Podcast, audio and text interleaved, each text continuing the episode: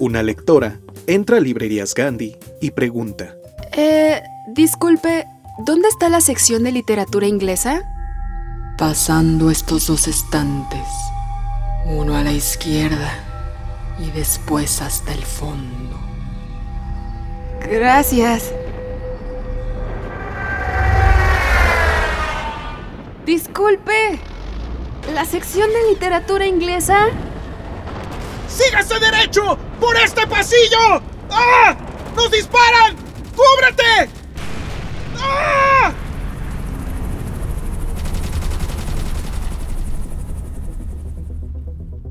Disculpe, ¿literatura inglesa? Una noche. Su sección se encuentra pasando las obras de Julio Verne. Eh, gracias. Disculpe, señor, ¿usted me puede atender? Llamadme Ismael, pero no me interrumpa. Estoy cazando a Moby Dick. Uf, al fin llegué. En este podcast te traemos muchos mundos literarios. Encuentra el tuyo.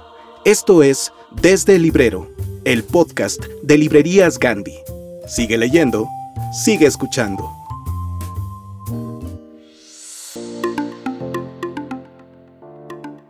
Queridos escuchas, ¿cómo están? Yo soy Yara. Les doy la bienvenida al capítulo 59 desde Desde Librero. Tenemos un dúo el día de hoy muy interesante. Tuvimos que llamar a, a Julio Trujillo a que entrevistara a un amigo muy querido. Es un amigo quijotesco, muy curioso, y hoy lo podemos encontrar instalado en la librería más antigua de Madrid, Pérgamo. Allá está. Él dice que es un milagro con un equipo de cuatro soñadores que venden libros en una isla en medio de Madrid. Básicamente esa es su vida y nos va a contar sobre su última novela, Cochabamba, que está publicado en Alfaguara. Ya verán eh, lo interesante que es escuchar a Julio Trujillo con las andanzas de Jorge F. Hernández y su literatura. No podíamos dejarte además un episodio sin que disfrutes de nuestros avisos clasificados y les traemos en esta ocasión el regreso triunfante de las sátiras a nuestro programa. Vamos a escuchar de la voz de nuestro amigo Gilberto Díaz una pequeña sátira sobre las recomendaciones para ser escritor. Inauguramos la sección Breviario Cultural cómo ser escritor. También nos acompaña Itzel Guevara, que acaba de publicar Una casa con jardín. En esto me pasó escribiendo, vamos a poder escuchar cómo fue que desarrolló esta novela. Y además con Irma Gallo podrás escuchar las novedades literarias. Te mando un abrazo muy grande, muy agradecida que estés con nosotros en este programa y vamos a reflexionar un ratito, vamos a divertirnos un ratito y espero que sea de tu agrado. Comenzamos. Ahora, la entrevista con Jorge F. Hernández. Escritor, periodista, aforista, poseedor de un gran sentido del humor. Ese es Jorge F. Hernández, quien nació en la Ciudad de México el 27 de septiembre del 62 y desde entonces no ha parado de contar historias, en realidad también es gringo, también es, bueno, ya habíamos dicho, bastante quijotesco. Jorge es de todos lados, pero sigue siendo muy mexicano. Desde entonces, él no ha parado de contar historias, chistes y todo lo que pueda narrar. Ha colaborado en las revistas Artes de México, eh, Matador y Vuelta, en Milenio, eh, actualmente colabora eh, en El País. También tiene un doctorado de historia, ha sido reconocido con el Premio Nacional Atanasio G. Sarabia de Historia Regional de Banamex en el 87 por La Soledad del Silencio, Premio Nacional de Cuento Fren Hernández por Noche de Ronda, incluido en su libro de relatos Escenarios del Sueño. Su novela La Emperatriz de Lavapiés fue finalista del primer Premio Internacional Alfaguara del 98 y hoy nos habla de la última novela Bosque Flotante y de Cochabamba. Son libros que, bueno, pues son realmente como un poquito los amoríos que Jorge trae en su corazón. El de Bosque Flotante habla sobre la memoria, la identidad, la infancia y la escritura que le dejó además como homenaje a su mamá. Y Cochabamba les contaba que va eh, un poco como el, homenaje a, a Jorge Ibargüengoitia. Por favor, escuchen a Julio Trujillo y a Jorge F. Hernández. Queridos amigos, me da muchísimo gusto grabar este podcast especial porque nuestro invitado, nuestro protagonista es mi muy querido y admirado Jorge F. Hernández, a quien seguramente conocen y han leído bien, autor de muchos libros, periodista, cuentista, novelista, aforista, cuentiminista, no sé cómo, cómo llamarla esa. Eh, ustedes conocen sus obras, entre otros libros, Requiem Taurino, La Emperatriz de Lavapiés, Un montón de piedras, que es una genial antología de sus cuentos, y, más recientemente, Jorge, eh, Un bosque flotante, que es un libro que yo disfruté mucho, un libro sobre la memoria, sobre la identidad, sobre la infancia, pero también un libro sobre el propio arte de la escritura. Eh, ha tenido cierto recorrido ya tanto en México como en España ese libro tuyo, Jorge. Cuéntanos cómo te sientes después de, de ese recorrido y qué, qué reflexión te provoca un bosque flotante el día de hoy. Bueno, de entrada quiero agradecer la presentación porque me dieron ganas de abrazarme y me da muchísimo gusto aparte de que en realidad no sabía que me tocaba contigo y a, tiempo que no te veía, pero yo te quiero mucho, lo sabes. A tus hijos creo que los traumé en alguna ocasión diciéndoles que yo me peinaba con excremento eh, cuando yo usaba gomina. supongo que son jóvenes que no usan la gomina por razones psicoanalíticas. La novela es un homenaje a mi mamá y a un problema que tuvo de amnesia cuando yo era niño. Es también un homenaje a la amistad, en donde, bueno, ahí, ahí te puedes tú este, catalogar como afectado por mis afectos. Eh, dicho sea de paso, todos los que nos escuchan deben saber que yo te conocí primero leyéndote. Eh, es decir, no ubicaba yo eh, tu cara, pensaba que eras feo con lo cual yo pensé que nunca nos íbamos a conocer, siendo yo metrosexual. La vida me concedió ver que si eres muy guapo, tienes el rayo cósmico del encanto, y entonces aparte de que te leí, me tocó ser publicado por ti, luego editado por ti, luego incitado por ti.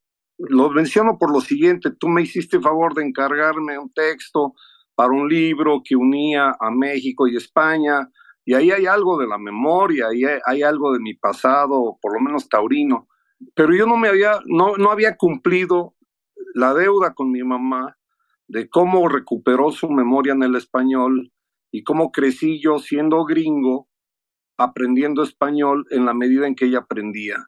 Y luego cómo viví The American Way of Life como un sueño que se convirtió en pesadilla, una pesadilla de horror que viví con mi mejor amigo, que no podemos contar porque echamos a perder la venta de la novela, que ya va en 355 mil volúmenes vendidos semanalmente. Aplausos. Estoy muy entusiasmado de que va a salir en inglés, porque yo creo que el público lector gringo, sobre todo, mm, va, va a reconocer la época, que era la década psicodélica de los sesentas, tú todavía no nacías, eh, eras un sueño en el etéreo. Eh, aquí también hay que mencionar que tú me hiciste llorar en la presentación de la emperatriz de Lavapiés, a mucha honra se presentó en la FIL cuando Madrid fue el invitado y ahí pasó de nuevo lo mismo, que es que la emperatriz tiene mucho de este afán mío por rescatar pretéritos, porque me siento historiador, porque eso fue lo que estudié, pero en realidad un bosque flotante, ese es el trabajo, ese es el regalo que le hice a mi mamá. Ahora, irónicamente, tiene 93 años, apenas desde hace un año se le empiezan a olvidar las cosas y entonces actúa como actuaba cuando yo era niño. Ah, hace, la, hace la misma cara, la misma extrañeza, pero no se le ve el pavor que yo le llegué a ver de niño, porque ella sí se sentía muy, muy desamparada, como perdida en un bosque, pues. Y la mujer que salió de ese problema no fue la mujer con la que se casó mi papá. Yo le debo una novela a mi padre que era muy desmadroso y muy divertido, pero también hay que honrar que él quiso seguir casado con mi mamá, aunque no era la mujer que se ligó. Eh, mi mamá hablaba cuatro idiomas, tocaba el piano, era muy, muy desmadrosa también. Y cuando le sucedió el ictus, cuando le pasó la trombosis cerebral, se quedó mm, sonriente, pero distante. Y luego se volvió una mujer que recuperó el español y la memoria de México. Entonces, mi respuesta sería que me siento muy reconciliado con mi madre, con México, y con el que fue mi mejor amigo de la infancia, que ahora que salga en inglés ya prometió que la va a presentar conmigo. Qué maravilla, Jorge. Yo creo que la tercera patita que le faltaba a un bosque flotante era la patita gringa, definitivamente, ¿no? Tú tienes, yo siento tu corazón dividido entre España, México y muy probablemente esa infancia estadounidense. Así que te felicito por, por la edición en inglés. Muchas gracias. A ver si un día puedo llevarte al bosque que está ahí. Ya no es el mismo bosque, ya incluso el metro de Washington, D.C. llega hasta donde está el bosque y ya no es lo que me tocó en la infancia, pero mi escuela primaria existe, la biblioteca lleva el nombre de mi maestra, Mrs. Grabsky, que le, le hago un gran homenaje, creo yo, en, en la novela porque fue la que me regaló mi primera libreta, que sigo usando libretas hasta el día de hoy. Y te digo que mi amigo Bill es una pieza importante porque afortunadamente Alfaguara respetó la tipografía de su máquina de escribir. El último capítulo es una carta de él. Y en inglés queremos que salga igual, eh, tal cual, la máquina de escribir de este orate, que fue el que me regaló el final de la novela, que es un final aterrador. Sí, ese sí no lo podemos revelar, que vayan y compren. Yo diría tres libros en inglés, la edición española y la edición mexicana. ¿Qué te parece? A huevo, porque aunque parezca mentira, la cuarta de forros, es decir, la, la contratapa en España, fíjate que la, cambiaron que, porque lo que estaba en, en México dicen que aquí no se entendía. Entonces se cumple ese adagio de George Bernard Shaw de que estamos eh, separados por una misma lengua, pero la edición española es diferente a la de México. Qué curioso. Pues qué bueno, tienes, tienes libros diferentes entonces. Exactamente, son tres en uno y te agradezco que empecemos hablando del bosque porque ya está a punto de quedar relegado porque sale una nueva novela en, en dos semanas o tres. Bueno, bueno. Estoy muy orgulloso de la nueva novela. Felicidades, me, encanta escuchar esa noticia, eh, qué bueno que lo dices, qué orgullo, pues vamos a estar muy atentos, querido Jorge. Tú estudiaste historia, yo creo que de alguna manera sigues siendo eh, y nunca dejarás de ser un historiador, pero hay una vocación de escritor en ti que es irreprimible, que está en el periodista, que está en el cuentista, que está en el novelista, que está en ese dueño de libretas constantemente tomando notas y haciendo dibujos. Quiero que nos platiques brevemente sobre, sobre tu vocación de escritor, por qué sigues neceando, por qué sigues escribiendo, por qué viene una nueva novela tuya, por qué insistir, querido Jorge. Bueno, por un lado porque soy puro cuento y siempre me lo he pasado inventando cuentos o leyendo cuentos en, en la realidad. Y entonces los cuentínimos los apunto como, como ideas que pueden ser como una especie de greguería y si funcionan, entonces veo si cuajan para párrafo. Y si germinan, a ver si avanzan unas páginas. Y de ahí han salido las novelas que he publicado, empezaron como una anotación quizá útil para un artículo.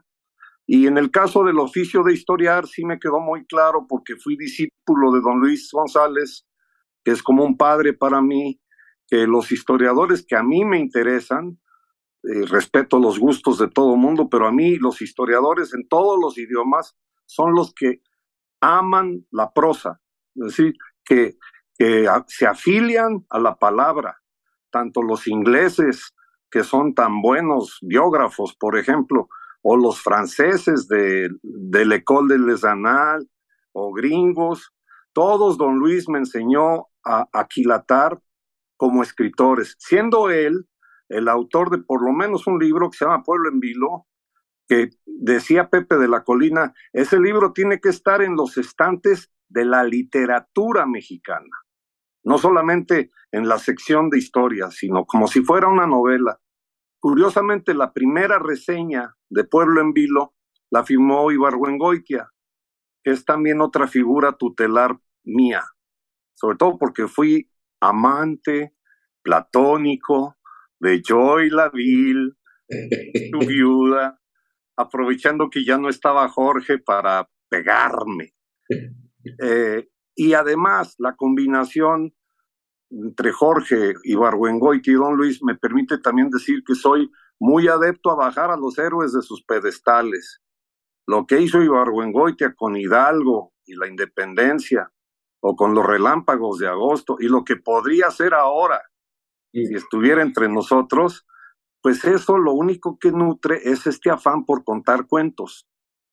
Eh, antiguamente también porque los chistes en Guanajuato, mi familia me enseñó a decir que eran cuentos. A ver, échate el cuento del perico, se decía, no, no decían el chiste del perico. Y también los chismes de mi familia son puro cuento. Si no lo sabes contar bien, echas a perder el chisme. Y entonces yo por eso me dedico a escribir, que es que siempre trato de contar bien un chiste, un chisme o un cuento. Genial, querido Jorge. Hablaste de, figuras tutelares y también hay libros tutelares. Eh, quiero pedirte un poco a bote pronto que me hables de uno o dos libros que ah, decidieron tu vocación, que han sido tutelares, que te han acompañado siempre, a los que siempre vuelves. Esos libros que están ahí siempre dispuestos a ayudar al escritor y al lector, por supuesto. Sí, cuando me vine a hacer el doctorado a, Madrid hace 40 años, me dio vergüenza eh, matricularme sin haber leído El Quijote. Yo había visto la película de Cantinflas, en algunas reuniones yo mentaba escenas del Quijote que hay personas muy amables me decían, fíjate que eso sale en la película, pero eso no está en la novela. Entonces, yo leí El Quijote en 87 y lo hago cada año desde entonces. Ya llevo, bueno, llevo 38 lecturas y la he hecho también en audiolibro, la hice también a dos voces con uno de mis hijos la leí también en pantalla. Cada año, en abril, leo El Quijote. Y cada año eh, me ayuda a entender lo pequeñito que soy, pero las ganas que tengo de crecer. Y otro libro fundamental, creo que esto te puede emocionar, es eh, El principio del placer de José Emilio Pacheco. Yo lo leí en la prepa y fue la primera vez que un amigo me regaló un libro y yo dije, oye, güey, pero esto es para mañana. Y me dijo, pues si puedes o si quieres. Al día siguiente le dije, oye, ya lo leí, oye, qué maravilla, maestro. Son, son como pequeñas novelas. Y me dijo, no, son cuentos. le dije, pero como cuentos para niños. Me dijo, no, el cuento como género literario. Total, que me explicó lo imbécil que yo era. Y le dije, pero hay que hacer un trabajo o hay que hacer no, me dijo, te lo regalé para que lo leyeras. y viene a, ti, viene a título, el título. La vida me concedió ser después amigo de Pacheco y podérselo contar. Y yo vuelvo mucho al principio del placer, precisamente por el placer como principio para narrar incluso lo que ha de causarnos miedo, terror, decepción, ilusión, todo lo que yo quisiera hacer si pudiera ser poeta como tú, pero yo necesito más páginas. A ti te sale barato porque el verso lo puedes cojar en una línea. Eres un poeta de largo aliento, querido Jorge. Oye, em, esta tradición de la, la, lectura anual del Quijote me parece que la compartes con, con tu maestro y amigo Carlos Fuentes también hacia eso, ¿no? Y de hecho en el 87 lo hice porque él comentó que él lo había tomado de William Faulkner, que lo leí en inglés, que como decía Borges, era el original, porque Borges decía que el de Cervantes era una mala traducción del inglés. Y por quedar bien con Fuentes, a quien conocí de niño, precisamente en el bosque, eh, cuando viví en Washington, él estaba escribiendo Terra Nostra. Eh, yo lo, bueno, lo, lo, fijé en mi, en mi cara, en mi mente, en mi corazón como un ejemplo por, por su porte, por su... Bueno, me parecía que era el, modelo de escritor. Y, y, luego la vida también me concedió trabajar con Octavio Paz. De hecho, quedé un poco en medio de los dos cuando hubo ese cisma en la cultura mexicana. Y Octavio también me, me apuntaló mucho que una cosa es que yo haya logrado matricularme en el doctorado en historia, pero que sí necesitaba hacerme lector, bueno, no solamente de Cervantes, sino de Lope de Vega y de tantos otros literatos o de literatura pura, para poder apuntalar mi tesis, mi tesis doctoral que es sobre Hernán Cortés. Hoy un personaje mancillado y casi olvidado. Muy bien, querido Jorge. Te invito a que me digas breves reflexiones, eh, también a bote pronto, con unas cuantas palabritas que yo te voy a ir soltando. Venga. Vamos pues. Pérgamo. Mi vida. Eh, yo siempre había que, pensado que podría ser librero, ahora lo soy. A un año de que me cortaron la cabeza por defender la lectura, la vida me concedió vender libros todos los días. Dibujo. El sustento de los cuentos. Si el personaje cuaja como dibujito, ya le pongo nombre y de ahí ya sale el chiste o el chisme. Esta va relacionada. Hoja en blanco. Ah, el pavor de todos los días. Todos los días porque escribo a mano, le tengo mucho miedo a la hoja, no tanto a la pantalla, porque la pantalla más bien es cuando ya tengo que escribir al vapor la columna para el país Normalmente es porque me acuerdo que es miércoles o ya es jueves y, ya son cuarto para las doce y la, tenía que mandar ayer. Entonces, le tengo pavor a la página en blanco, esa es la neta, pero me recuerda a la nieve. Claro, eso está en el bosque flotante también. Em, Salman Rushdie. Un amigo entrañable que no merece el martirio con el que se le condenó hace 33 años y que celebro, ya tengo un correo escrito por él, con su único ojo, eh, en donde me agradece, bueno, el intento que hice, yo hice un intento por viajar y le escribí que mi, mi intención era viajar, verlo en el hospital y luego ir a, al calabozo a partirle la madre al, al, presunto asesino. Pero no fui. Y entonces ahora ya me contestó y me agradece el intento. Gran escritor. Qué maravilla. Eh, nueva novela. Cochabamba es una novela que me la regaló Xavier Dupont, a quien conocí gracias a Filippo Lela Prun, nuestro mutuo amigo francés mexicano. Eh, Cochabamba es en donde nació la mamá de Xavier y es la novela de una mujer que, habiendo crecido en un patriarcado hostil, muy cuadriculado, eh, se la llevaron a vivir a París para evitar que se, que se, que se casara con alguien que, que no perteneciera a su clase social.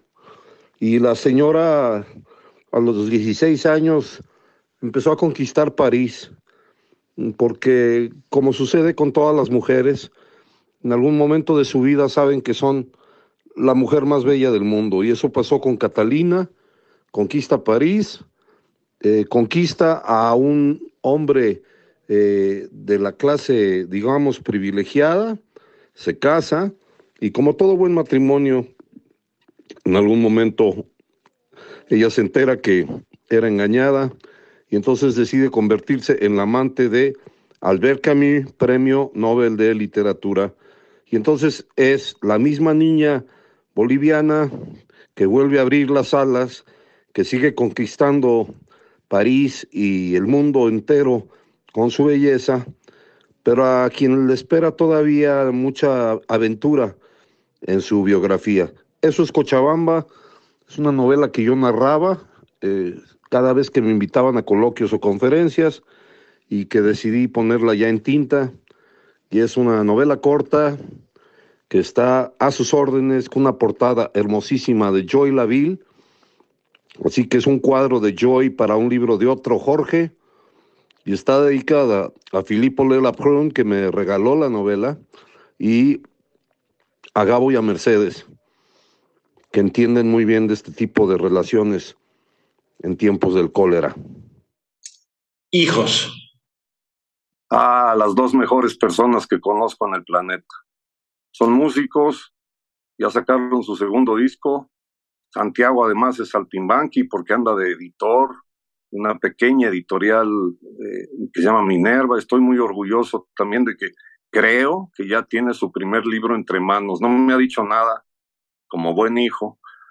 Y Sebastián, que además cocina de delirio y yo no sé hacer ni huevos revueltos. Lo intenté y, hubo que llamar aquí a la Comunidad de Madrid eh, porque creo que era una, una ofensa a la sanidad del edificio y son, son de primera y tú, tú los conoces y te quieren como quieren. A todos los que son queribles los quieren y son muy buen termómetro de, de cuando yo andaba con malos pasos, eh, me ayudaron a enderezarme. Además son, son muy buen termómetro de su padre, son buenas personas, igual, igual que tú eres buena persona, querido Jorge. Gracias, Julio. Vamos a cerrar con la palabra futuro.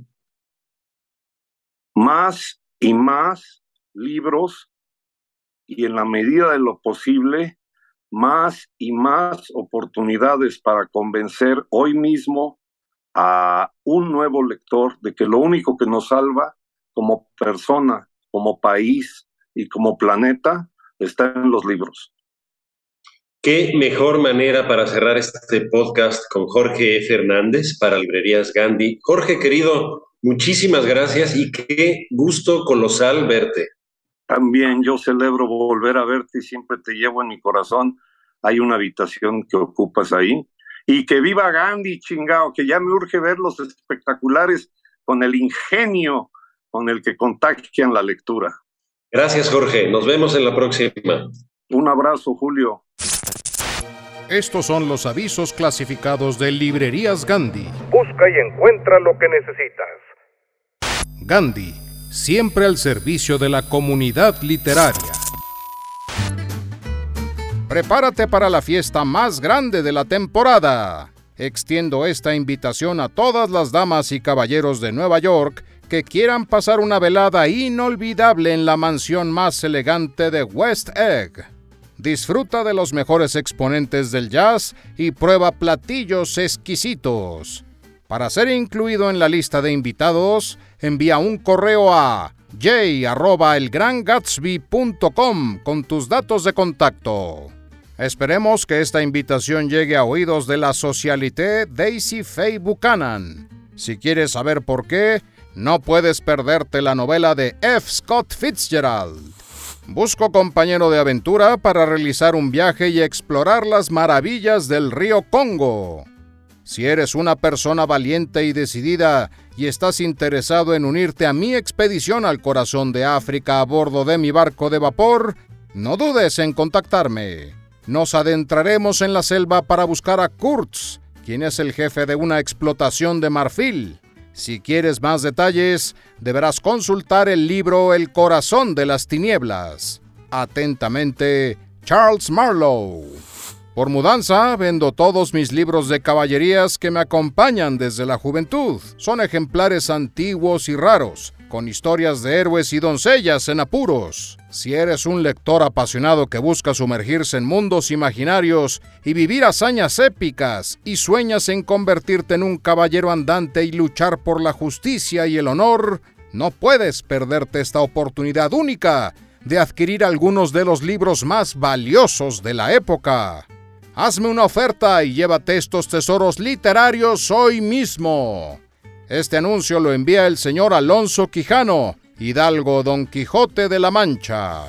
Si eres amante de la literatura y te gusta escribir, entonces únete a mi club de lectura. Soy Joe March, escritora y ávida lectora, y estoy buscando a otras mujeres apasionadas por las letras para compartir y discutir nuestros libros favoritos. La escritura es mi pasión y mi voz. No permitiré que nadie me silencie. Comenzaremos con el libro Mujercitas de Luisa May Alcott, en donde podrás conocer un poco más de mí.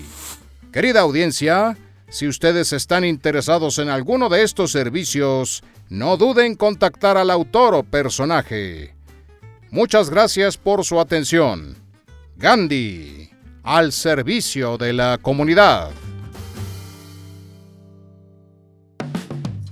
Hoy, en Breviario Cultural, te presentamos ¿Cómo ser un escritor? Paso número 1.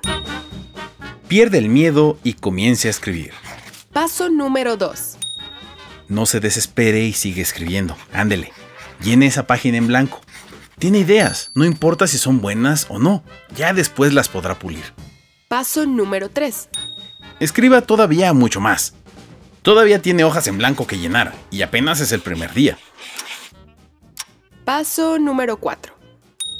Si ya se cansó, no era forzosamente hacerlo a mano. Desempolve la vieja Olivetti de la abuela y dése rienda suelta. Pero no olvide el corrector líquido para... ¡Ay! Esos errores. No, no rompa la hoja, todavía sirve. Paso número 5. Si ya la desempolvó, pues como que falta algo, ¿no? Vaya al ropero y póngase ese saco con parches en los codos. Digo, si ya decidió que esta será su nueva vida, pues como que hay que ir tomando la apariencia, ¿no? Es más, búsquese unos anteojos todos extravagantes, acá bien intelectuales. Paso número 6. Si ya le llegó el bloqueo de escritor y no sabe cómo seguirle, eh, tómese un descansito y prepárese un cafecito. ¿No es suficiente uno? Échese otro. Es más, como que esta vida literaria le falta emoción experiencias. Algo más que estar encerrado, sentando y escribiendo en una mesita. Usted tiene talento, es la voz de su generación y no tiene más que hablar del amor y la traición, de las maquinaciones de la mente humana. Renuncie a su trabajo, insulte a su jefe explotador, tome sus cosas y váyase a recorrer el mundo para conseguir una inspiración. Rodéese de amistades nuevas y caiga en una espiral de autoconocimiento y autodestrucción. Internes en un monasterio budista, alojes en una cabaña y conviértase en ermitaño. No deje que la prensa le tome fotos, deje que lo conozcan por sus letras, no por las frivolidades. Dedíquese a la contemplación de su propia existencia. Paso número 7. Consiga una solicitud de empleo. Tal vez no es lo que usted esperaba. Las y los escritores pasan por muchas tribulaciones para lograr escribir y que su libro llegue hasta tus manos. Aquí nos comparten el detrás de sus obras. Te presentamos Esto me pasó escribiendo.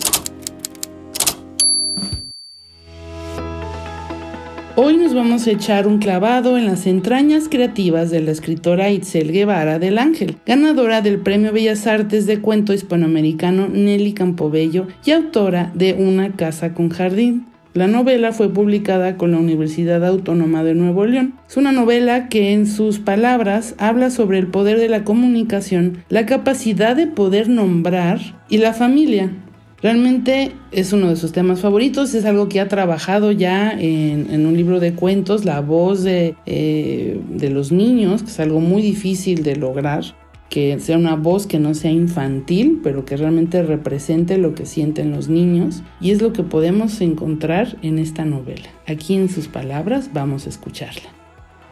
Cuéntanos, Itzel, cómo el cambio de estatus social perjudica o más bien modifica la conducta de todos en esta familia. De repente tienen un estatus, una posición económica a la que no estaban acostumbrados y entonces cada quien lo toma de forma diferente. El papá pierde el piso porque él no solo tiene dinero, tiene poder, está en una, en una posición de poder. Y la mamá no sabe tampoco qué hacer con eso ni cómo gestionarlo y no siente que además ella se lo, se lo haya ganado. ¿No? Entonces empieza a haber ahí una situación, obviamente, que lo único que demuestra, pues son esas pequeñas grietas que ya estaban ahí, porque además nos encanta, nos encanta decir que todo era perfecto hasta que pasó tal cosa. Las cosas ya estaban ahí, los focos rojos ya estaban ahí, pero digamos que esto llega como una avalancha a simplemente mover y romper eh, ¿no? esas grietas que ya estaban ¿no? en, en la pared de la casa, con jardín, por cierto. A pesar de la ruptura de su familia, la protagonista de esta historia no se siente como víctima de una tragedia. ¿No es así? no es que todo sea maravilloso porque así no es la vida, ¿no? O sea, es mentira que no vas a sufrir, no, no, no es que quiera ni darles un final feliz porque ni siquiera lo tiene como, como tal esta, esta novela, pero sí que, que quería que no fuera un drama, que no fuera el, el sufrimiento total, ¿no? De que esta niña eh, terminara casi internada, ¿no? Por, por, por la situación. Y, yo lo que quería era darle mucha chispa, mucha vida, mucha chispa y sobre todo eh, esa posibilidad que creo que se la di de que pudiera comunicarse. Y creo que es algo de lo que habla mucho la novela, del poder de la comunicación, dice, dice la niña, ¿no? Si logras comunicarte, al menos vas a sufrir, pero al menos puedes decir qué es lo que te está doliendo y qué es lo que no entiendes y cuál es tu sufrimiento. Y dentro de eso, siento que ya el drama no es tanto, me parece, no lo sé. Pocas veces en la vida nos sorprendemos tanto como cuando éramos niños. La emoción de despertar cada día y no saber qué esperar de él, la alegría de descubrir algo que nos roba por completo la atención, tal vez podríamos comparar ese asombro con el que nos genera la literatura, a través de personajes que se vuelven entrañables o lugares que solo existen cuando nos sumergimos en las páginas de un libro. En el número 167 de Lemas, no encontramos mejor oportunidad para rendir un tributo a los hallazgos afortunados y la serendipia, y que en este mes de abril, coincidentemente festejamos a las infancias, los libros y los 80 años de El Principito, que de manera constante nos invitan a repensar la forma en que vemos el mundo y a mantener despierta la imaginación.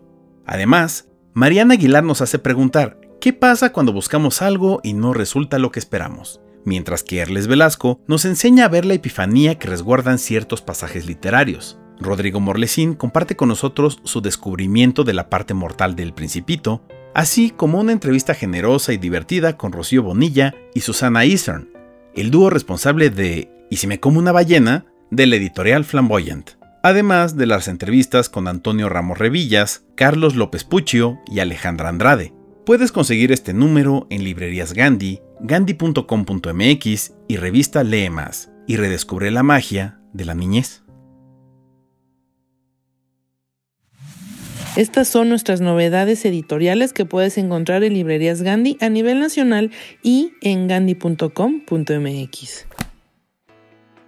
Hola, ¿cómo están? Bienvenidos, bienvenidas, bienvenides a las recomendaciones literarias de la revista Lee Más de Librerías Gandhi, aquí en este que es el podcast desde el librero. Vamos a comenzar con la nueva novela de Santiago Rocangliolo, El año en que nació el demonio. Les voy a contar que se sitúa en el Virreinato del Perú en 1623 y comienza cuando en el convento de Santa Clara una novicia da a luz a una criatura horripilante con dos cabezas, lengua bífida y ocho extremidades. Y esto coincide con que en la capital aparece una mujer que se llama Rosa y que dice que es capaz de hablar con Dios o con el diablo. Así sea bruja o santa, se convierte en el objetivo del santo oficio, que no va a descansar hasta revelar las verdaderas intenciones de la joven, así como su posible relación con un pacto demoníaco y los terribles hechos que se van a desencadenar en él. Pues suena muy muy bien. Está impresa por Seix Barral el año que nació el demonio de Santiago Rocangliolo. Bueno, pues la siguiente recomendación es especial para la gente creativa y justo lleva el título de dibujo creativo, símbolos y geometría sagrada. la autora es Ana Victoria Calderón y lo publica la editorial GG. Y fíjense que se trata de lo siguiente. La acuarelista mexicana nos invita a sumergirnos en un nuevo viaje de autodescubrimiento creativo a través de las formas y la simbología de la geometría sagrada. Descubre los fundamentos de la geometría sagrada, su papel en las diversas culturas y su influencia sobre algunos artistas. Y también nos lleva a conocer los materiales, por supuesto las técnicas y los aspectos esenciales del dibujo técnico que van a permitir que nosotros podamos crear figuras básicas llenas de simbolismo, como el círculo, la vesicafisis o el nudo gordiano. La verdad, como dije en un principio, se lo recomiendo a la gente que tiene este impulso creativo y tiene ganas de hacer cosas con él. Bueno, ¿y qué creen? La siguiente recomendación la pueden encontrar también en una reseña muy bien hecha por nuestro colaborador Carlos Torres Tinajero en la revista Lee Más de este mes de abril. Se trata de Gravedad Cero de Woody Allen publicado por Alianza Editorial. Son una serie de textos reunidos que, según dice Carlos, tienen una característica central, un estilo holgado con un fuerte arraigo en las situaciones, los mecanismos dramáticos, los personajes y los escenarios de Manhattan, que resultan enaltecidos a través de la escritura. El objetivo es adentrarse en un género difícil de concretar, la comedia. Bueno, difícil no para Woody Allen, porque sabemos que Woody Allen es uno de los genios contemporáneos de la comedia. Para ilustrar algunos elementos humorísticos de las anécdotas, Basta con ojear los relatos, echarle un vistazo a la fina composición dramática y reconocer su trascendencia. Lean la colaboración de Carlos Torres Tinajero este mes en la revista Lemas y lleven, compren el libro Gravedad Cero de Woody Allen, que para eso están nuestras recomendaciones literarias.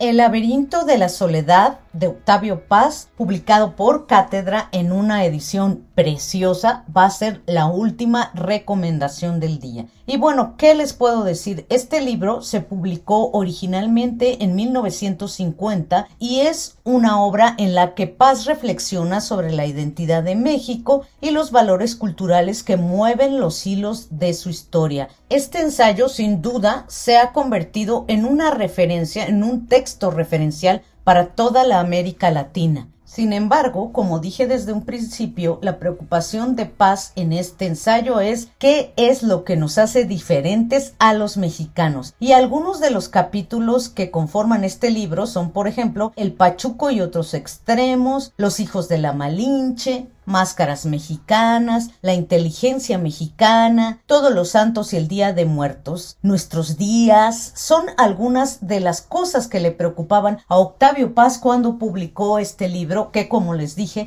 está nuevamente a nuestro alcance bajo el sello de cátedra en una edición muy, muy bonita. Estas fueron las recomendaciones literarias para Desde el Librero. Yo soy Irma Gallo y nos vemos la próxima. Queridos lectores, gracias por acompañarnos. Ya les dejamos algunas recomendaciones, novedades y sobre todo clásicos que nunca hay que olvidarlos. Nos vemos en el siguiente programa. Por favor, déjenos sus comentarios, sus calificaciones en cada una de las plataformas. En Spotify, por ejemplo, ya les pusimos unos cuestionarios que ahora ya nos pueden responder por ahí. Unas preguntillas. Recuerden que pueden entrar a revistalemas.mx ya tienen la revista del mes de abril. En la portada está el principito porque celebramos los 80 años. Traemos una entrevista interesante con uno de los Lelutiers. Ahí pueden eh, ingresar en revistalemas.mx y encontrarla en nuestras tiendas a nivel nacional. Recuerden que además tenemos máscultura.mx para que vean reseñas, recomendaciones, crónicas, noticias, convocatorias a premios, todos los lugares que podemos meter la nariz, ahí lo van a encontrar en Más Cultura. Y por supuesto, semanalmente, en promedio, unas 3, 4 entrevistas y recomendaciones de novedades en nuestro canal de YouTube es Revista Más de Librerías Gandhi y nuestras redes arroba Revista Más, arroba Librerías Gandhi. Les mando un abrazo muy grande y esperamos que sigan leyendo cada semana, todos los días, un ratito y esperamos que nos sigan escuchando. Gracias, hasta la próxima.